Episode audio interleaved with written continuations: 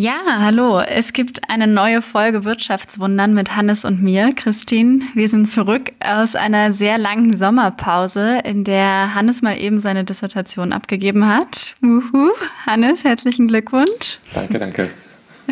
Und Hannes ist nach Brüssel auch noch umgezogen und arbeitet da jetzt für eine größere europäische Institution.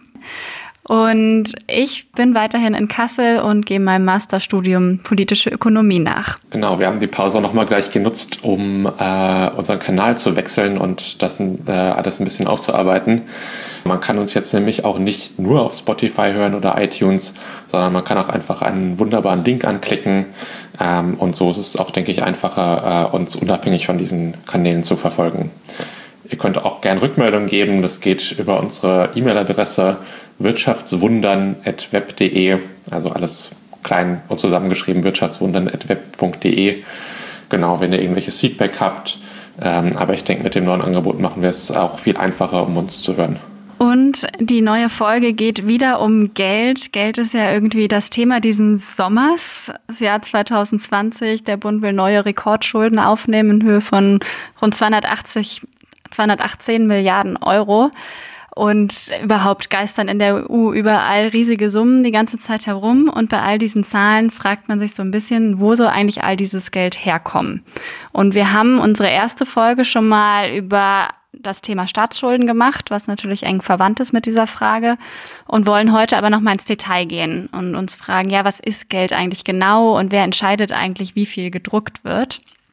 Und irgendwie ist ja so ein Stück weit für alle eigentlich klar, was Geld ist. Man kann sich davon was kaufen. Jeder, die meisten Menschen haben zumindest ein paar Münzen irgendwie in der Tasche. Die sind dann schön gold oder silber glänzend. Und man hat so das Gefühl, ja klar, da gibt es so einen Gegenwert. Geld ist irgendwie so und so viel wert und dann kann ich das und das kaufen. Also diesen Gegenwert, den gab es auch mal tatsächlich, den, in Zeiten des Goldstandards, in denen man dann tatsächlich irgendwie zur Bank gehen konnte und tauschen konnte, äh, Geld gegen Gold. Das hat aber alles nicht so recht funktioniert auf Dauer, weil die Bank dann halt so viel Gold auch vorhalten musste, wie Geld im Umlauf war. Und seit den 70ern ist dieses System gekippt. Vorher war es schon am Aufweichen. Ähm, und seitdem haben wir ein System, das nennt sich Fiat Money. Fiat, Latein heißt, hat nichts mit dem Auto Fiat zu tun in dem Fall, sondern heißt äh, geschaffen oder entstehen, also Geld, was entsteht. Und damit äh, basiert dieses Geld, was wir in der Tasche haben, tatsächlich einfach auf Vertrauen. Also es gibt nicht diesen krassen Gegenwert. Es ist eigentlich Papiergeld. Äh, genau, eine bisschen fast gruselige Vorstellung, der wir heute mal auf den Zahn fühlen wollen. Hannes, vielleicht kannst du noch mal ins Detail gehen. Was heißt dieses Vertrauen? Ja, was heißt dieses Vertrauen? Da haben wir uns ein kleines Beispiel ausgedacht, das es vielleicht ein bisschen transparent machen soll. Äh, stellt euch vor, wir haben einen Kiez und dort gibt es einfach eine wichtige, einflussreiche Person und die ist so wichtig und einflussreich, die kann einfach ihre Barrechnung bezahlen mit einem Zettel, auf dem sie draufschreibt, ich, die wichtige Kiezperson, schuldet dir, weiß nicht, 100 Euro Unterschrift. So, und dann kann sie damit äh, losgehen, kann damit ihre Barrechnung bezahlen. Und auch das Personal von der Bar kann jetzt wiederum losgehen und seine Einkaufsrechnung einfach mit diesem Zettel bezahlen. Denn da steht ja schließlich drauf, wichtige Person schuldet dir an dem und dem Tag 100 Euro. Ist also wie echtes Geld sozusagen. Ähm, und das ist eben schon ein, ja, ein tief blickendes Beispiel, wo einfach durch einen Zettel, durch eine Unterschrift quasi Kaufkraft entstanden ist. Und wenn wir sagen, Geld ist etwas, wo man Dinge kaufen kann, dann wurde hier gerade Geld geschaffen. Ein Kredit wurde geschaffen, ne? Also es klingt so ein bisschen, als sei Geld und Kredit an der Stelle eigentlich das Gleiche. Ja, das ist eben gerade das Interessante. Kredite imitieren sozusagen echtes Geld. Sie sind nicht ganz echtes Geld, aber kommen dem zumindest sehr nah. Und das ist so ein bisschen das Modell, das wir uns hier überlegt haben, wie wir vielleicht das alles ein bisschen aufdröseln können mit Geld und Kredit und wo das herkommt. Ähm, wenn man nämlich, wenn, sich, wenn man sich wirklich Geld wie eine Hierarchie vorstellt, wo es mehrere steht. So, und ähm, da haben wir eben sozusagen die, die höchste Stufe im System, ähm, die sicherste Stufe, nämlich sozusagen echtes Geld oder bei uns eben Bargeld, wo wir eben wissen, dass es kann man nutzen, um letzten Endes alle Rechnungen zu bezahlen, um Geschäfte zu begleichen und so weiter. Und Kredit ist alles, was sozusagen auf der Stufe, auf dieser Hierarchieebene ein bisschen tiefer kommt. Ähm, stellen wir uns zum Beispiel diesen Zettel vor, der ist ja eigentlich auch nur ein Versprechen, dass er irgendwann mal in echtes Geld umgetauscht wird. Ne? Nämlich sollte das jetzt einfach nicht passieren, man reicht Ewigkeiten diesen Zettel rum und irgendwann merkt man mal, wow, der ist ja auch schon zehn Jahre alt, wahrscheinlich gibt es diese wichtige Person gar nicht mehr. Dann wird auch der Zettel nichts mehr wert sein. Sprich, dann ist dieses Vertrauen abhanden gekommen und hat, man hat gemerkt, okay, das war eben doch ein Zahlungsmittel auf einer niedrigeren Hierarchiestufe und nur echtes Geld, die höchste Hierarchiestufe, ist letzten Endes das Zahlungsmittel, das wir im, ja, im Fall der Fälle äh, immer annehmen. Also eigentlich, wenn man die Frage stellt, was heißt Geld, kann man sich so Hierarchien vorstellen, an denen Geld an unterschiedlichen Stufen steht. Das oberste ist Bargeld, wie du gesagt hast. Und ähm, eine weiter untenstehende Geldhierarchie wäre dann eigentlich die zweite Art, wie wir Geld meisten nutzen. Und das ist Geld, was auf dem Konto liegt, also Bankguthaben. Wahrscheinlich ähm, die meisten von uns ein Bankguthaben und nutzen das eigentlich für echtes Geld. Also wir erhalten unser Gehalt darauf, bezahlen unsere Rechnungen damit und so weiter. Doch ähm, kann es natürlich passieren, dass die Bank in Schwierigkeiten gerät und das Geld auf unserem Konto in Gefahr ist. Und dann wird irgendwie schnell greifbar, okay, so sicher ist dieses Geld doch nicht, was Bankguthaben ist. Also es ist halt nicht wie hartes Geld, sondern halt nur verbucht. Und da kann es passieren in Situationen wie zum Beispiel in Finanzkrisen und vielleicht haben viele von euch noch vor Augen Griechenland, äh, Eurokrise, da kam es zu einem Bankrun, also alle sind plötzlich zur Bank gerannt, wollten das Bargeld haben, also die höhere Hierarchiestufe und die Banken hatten einfach geschlossen und haben gesagt, nee, wir zahlen gerade kein Geld mehr aus. Und da wird dann halt deutlich, okay, hier entsteht eine gewisse Unsicherheit. Jetzt kann man natürlich irgendwie einwenden, naja, im Alltag benutzen wir Bankguthaben eigentlich viel mehr als Bargeld, weil wir alle möglichen Abos und alles Mögliche mit Bankguthaben bezahlen. Aber genau, das ist dann mehr eine Praxisfrage. Und in der Theorie würde man sagen, Bargeld ist mehr wert. Ja. Aber man sieht schon, in normalen Zeiten würden wir eben sagen, Bargeld und Geld auf der Bank, das ist doch das Gleiche. Das ist beides unser Geld sozusagen. Und ja, wie du gesagt hast, erst in der Krise fällt auf, nee, ist doch nicht ganz das Gleiche, da gibt es Abstufungen. Und noch eine Abstufung weiter könnte man eben sagen, sind sowas wie Anleihen, also Staatsanleihen und Unternehmensanleihen, die sind sozusagen noch weiter unten in der Geldhierarchie. Ähm, das, das, das, funktioniert ja prinzipiell erstmal ähnlich, denn auch das ist ein Anspruch, in der Zukunft Geld zu erhalten. Also ja, das haben wir bei der Staatsanleihe, glaube ich, in unserer ersten Folge erklärt. Ähm, man erhält sozusagen in zehn Jahren an irgendeinem Zahltag ähm, dann die Rückzahlung. Und ähm, bei vertrauenswürdigen, äh, zahlungsfähigen Staaten ähm, klappt das dann auch meistens. Ähm, nur man sieht schon, es ist einfach nochmal eine, eine Abstufung im Vergleich zu den anderen ähm, äh, Kredit- und Geldformen, die wir bisher hatten. Und noch ähm, deutlicher wird es vielleicht, wenn wir uns, ähm, wenn wir uns vorstellen, was mit den ganzen dubiosen Immobilienkrediten war, die zum Beispiel die Finanzkrise von 2008 aufgelöst haben. Das kommt quasi nochmal weiter unten auf eine Hierarchieebene.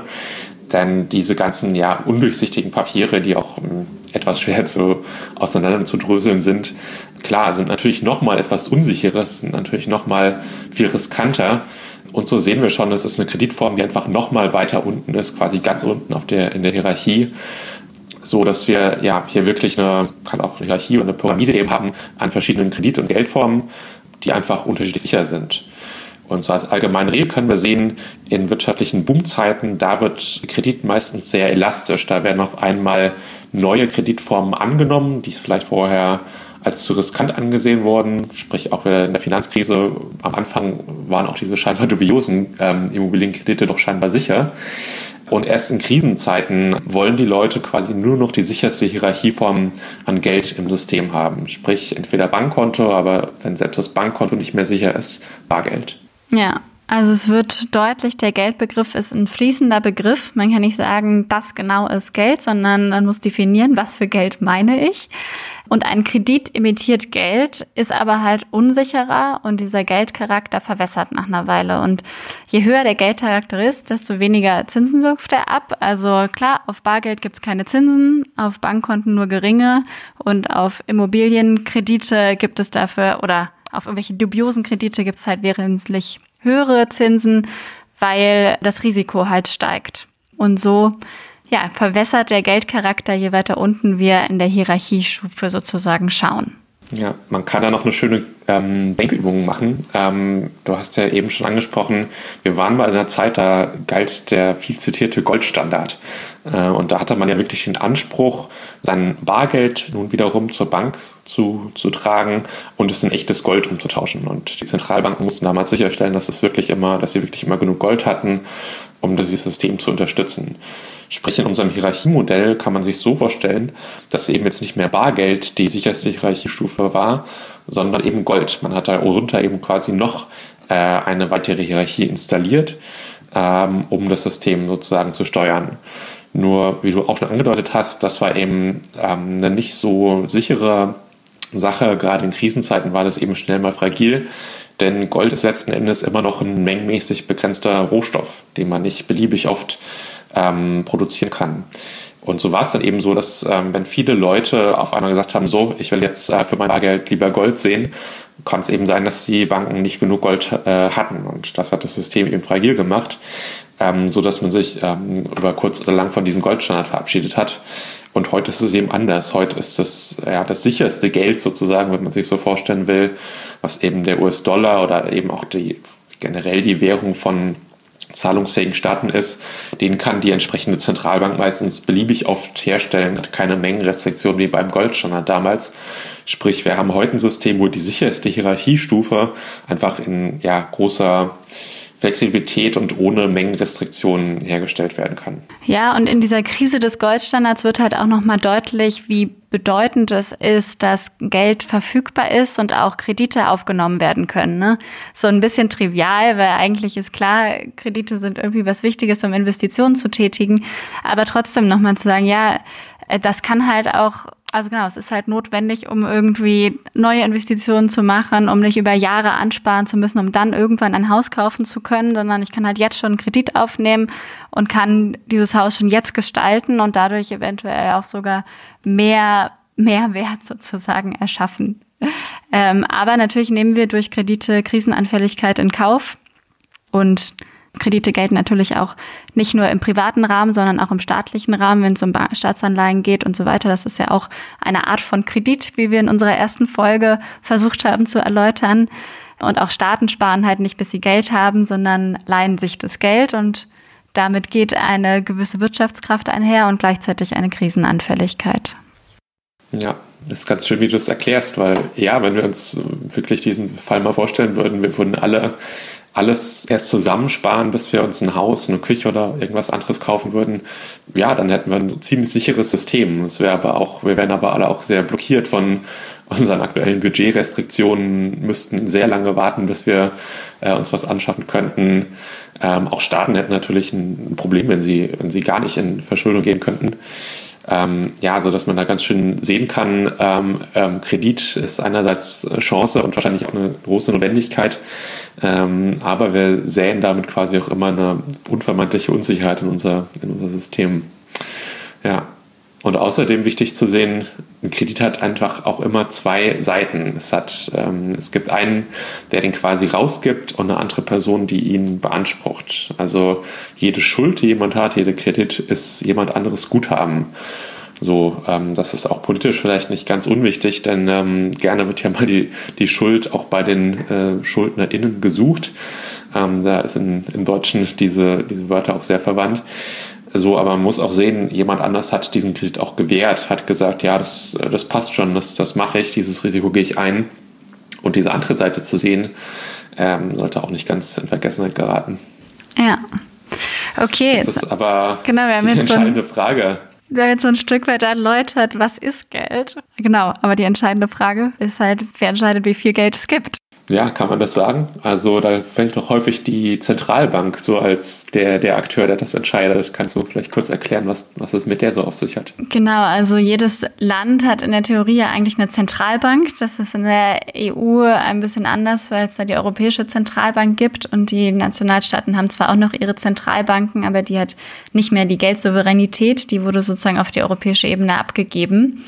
Aber Theoretisch hat halt für eine bestimmte Währungseinheit gibt es eine Zentralbank und die stellt die oberste Geldhierarchieform zur Verfügung. Also in unserer Fall Bargeld und Zentralbankreserven. Und ähm, die Zentralbank kann unbegrenzt und quasi kostenlos Geld herstellen, also Geld drucken. Ähm, und in Krisenzeiten rennen auch alle anderen Banken dann zur Zentralbank, um sich da halt Geld zu leihen. Und in normalen Zeiten macht die Geldschöpfung der Zentralbank eigentlich nur so einen Bruchteil der Geldmenge im System aus. Also Bargeld ist eben ja auch nur ein kleiner Teil von dem, was in unserem System an Geld genutzt wird, wie wir gerade an den verschiedenen Hierarchieformen versucht haben deutlich zu machen. Genau, und jetzt die Frage, ja, wo kommt denn all das andere Geld her, was jetzt nicht von der Zentralbank geschaffen wird? Ja, da sind so ein paar Missverständnisse im Raum und wir dachten, wir gehen erstmal diese Missverständnisse durch und dann erklären wir so ein bisschen, wie es, ähm, es eigentlich funktioniert. Also ein Missverständnis ist so ein bisschen, Banken können nur das als äh, uns als Kredit ausgeben, also uns weiß nicht ähm, Geld geben, damit wir ein Haus kaufen können, was andere Leute quasi mit ihren Sparguthaben zur Bank getragen haben. Also ganz konkret gesagt, ich kann theoretisch, äh, könnte theoretisch zur Bank gehen und sagen, ja, könnt ihr mir für die und die Sachen ein bisschen Geld leihen und die Bank könnte mir könnte mich ablehnen mit dem Argument, ja, würden wir gern machen, aber gerade haben wir nicht genug äh, Spareinlagen so im, im Safe, um es ganz plastisch auszudrücken. Äh, keine Ahnung, kommt auch nächsten Monat wieder, dann, dann wissen wir von der und der Person, die wird ein bisschen was hertragen, das kannst du dann haben. Ähm, aber so funktioniert es nicht. Ähm, und wir werden gleich sehen, dass das einfach, ähm, dass Banken eben nicht quasi nur diese Geldweitreicher sind, die, die nur das als Kredit verteilen können, was ihnen vorher jemand äh, auch physisch gegeben hat. Und es gibt noch so ein zweites, sehr weit verbreitetes Missverständnis. Und das ist die Annahme, dass die Zentralbank genau definiert, wie viel Geld im Umlauf ist. Das würde aber implizieren, dass die Zentralbank halt irgendwie einen Geldbetrag X druckt und in irgendeiner Form an die Banken verteilt und die dürfen dann genau das weiter in der Ökonomie ausgeben. Aber genauso wie das Missverständnis, was Hannes eben erklärt hat, dass nur Banken das als Kredit ausgeben können, was sie an Geld eingespart haben, ist es halt auch ein Missverständnis, dass die Zentralbank genau definiert, wie viel Geld im Umlauf ist. Weil es gibt halt eben nicht nur Bargeld, sondern es gibt halt auch Bankguthaben auf ganz normalen Banken. Und das ist ganz spannend, sich da anzuschauen, wie wird eigentlich Geld geschaffen, also wie entsteht neues Geld, wenn es nicht von der Zentralbank gedruckt ist. Der Fakt ist nämlich, dass der Großteil unseres Geldes im System eben über, direkt über die Banken auch geschaffen wird. Das haben wir uns auch nicht ausgedacht oder das ist auch keine Verschwörungstheorie, das kann man auch ähm, nachlesen bei der Bundesbank, bei der Bank of England. Ähm, die erklären das auch wirklich alles in ihren, in, ähm, in ihren Veröffentlichungen. Ähm, das Ding ist nur, es, es wirkt einfach noch so verbreitet, dass wir dieses alte, diese alten Vorstellungen haben von diesen Missverständnissen, die wir eben ähm, erklärt haben. Ähm, und deswegen wollten wir das jetzt mal nutzen, um ein bisschen ja, diesen, diesen neueren Kenntnisstand ähm, auch zu verteilen. Ähm, es ist eher so, dass, ähm, dass Banken nicht nur limitiert sind durch das, was irgendjemand an Sparguthaben bei ihnen ähm, hergebracht hat, ähm, sondern Banken schaffen aktiv neues Geld, wenn sie eben einen Kredit verteilen. Also wenn wir einen neuen Kredit aufnehmen, um zum Beispiel irgendwas zu kaufen, dann entsteht damit ein neues Konto und auf diesem neuen Konto ist einfach dieser Kreditbetrag drauf. Den gab es vorher nicht, der wurde auch niemandem weggenommen.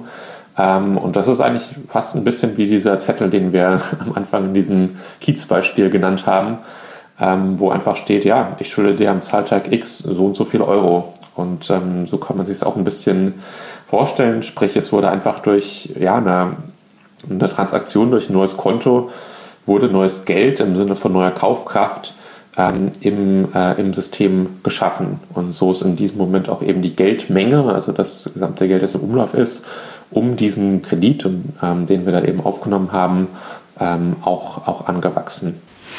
Das ist ein bisschen eine verrückte Vorstellung. Ne? Also die Banken können einfach Kredite ausgeben und schaffen dadurch neues Geld. Ja wirkt, wirkt absurd. Also es ist ja auch nicht so, dass es kommt ja auch manchmal schnell, dass die Banken jetzt irgendwie hier Geld drucken können und sich das in die eigene Tasche schöpfen oder so. Das, so, so ist es jetzt auch nicht. Es ist wirklich daran gebunden, dass, ähm, dass jemand Kredit aufnimmt. Ähm, ja, aber ähm, das ist der zentrale Mechanismus. Und vorhin habe ich ja erwähnt, die Zentralbank kann so viel Geld drucken, rein theoretisch, wie sie möchte. Also es ist sozusagen kostenlos. Und da stellt sich natürlich die Frage, okay, kann sie das wirklich? Kann eine Zentralbank endlos Geld drucken und könnten Staaten sich einfach über ihre Zentralbank finanzieren, die einfach immer mehr Geld äh, drucken und dem Staat zur Verfügung stellen. Und da ist so ein bisschen die Mainstream-Position zu sagen, nein, natürlich nicht, weil dann entsteht Inflation. Also sobald es eine riesige Geldmenge gibt und eigentlich keinen direkten Gegenwert, ähm, haben wir eine Inflationsgefahr. Es gibt aber auch so Zwischenmeinungen, die sagen, na ja, kommt drauf an, wo das Geld dann hinfließt, was die Zentralbank da druckt. Also wenn irgendwelche Finanzblasen aufgebaut werden, dann natürlich nicht, dann ist das schlecht. Ähm, aber solange es in produktive Kanäle fließt und alle auf den Wert des Geldes vertrauen, kann schon auch theoretisch fast unbegrenzt Geld geschaffen werden. Und es gibt so eine ganz neue, kontrovers diskutierte Denkschule, die haben wir auch in dieser ersten Folge schon vorgestellt, Modern Monetary Theory. Die sagt ja, ähm, gar kein Problem. Also klar, Geld muss in produktive Sektoren fließen, aber ähm, theoretisch kann die Zentralbank den Staat finanzieren. MMT, also Modern Monetary Theory, hat aber da auch nochmal so ein bisschen eine andere Vorstellung, wie Geldpolitik funktioniert. Genau, da sind wir ein bisschen auf, in der ersten Folge drauf eingegangen Vielleicht machen wir da irgendwann nochmal eine Spezialfolge zu. Ja.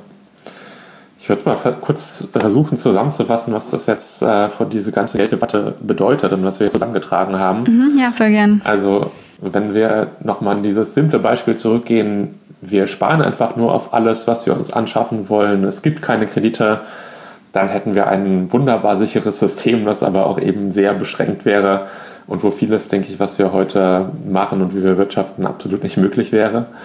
Ähm, sprich, es, äh, wir haben sozusagen den Deal eingegangen, dass es eben auch noch weitere Hierarchiestufen in, unserem Geldsystem geben muss, außer das klassische Bargeld, so dass wir eben gesagt haben, okay, wir brauchen auch irgendwie diese Bankkonten und ähm, durch die Kreditschöpfung der Banken können wir eben die Budgetrestriktionen, die wir uns eben so auferlegt sind, etwas entspannen, sodass wir uns eben auch ähm, schon früher Dinge anschaffen können, die, die wir gerne hätten.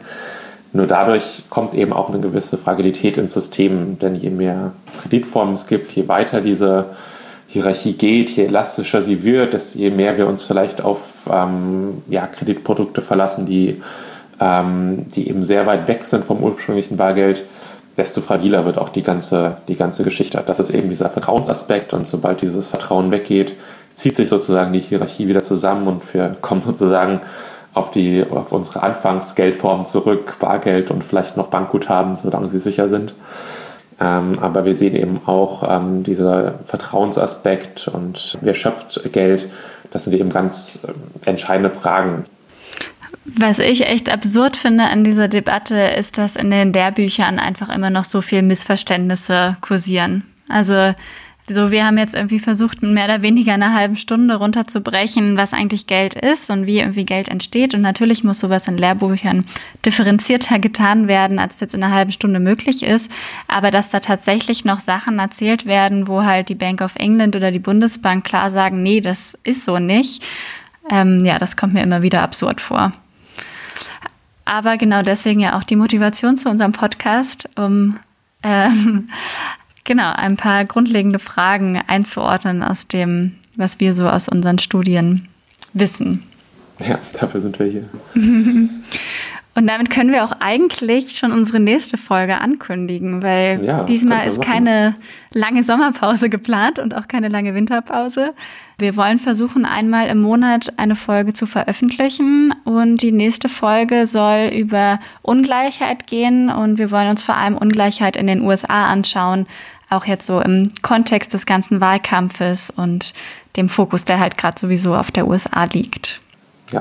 Da gibt es viele spannende Statistiken und die machen, ja, sind einfach sehr aufschlussreich, das auch politische System dort einfach besser zu verstehen. Also hört rein, wir freuen uns auf in vier Wochen.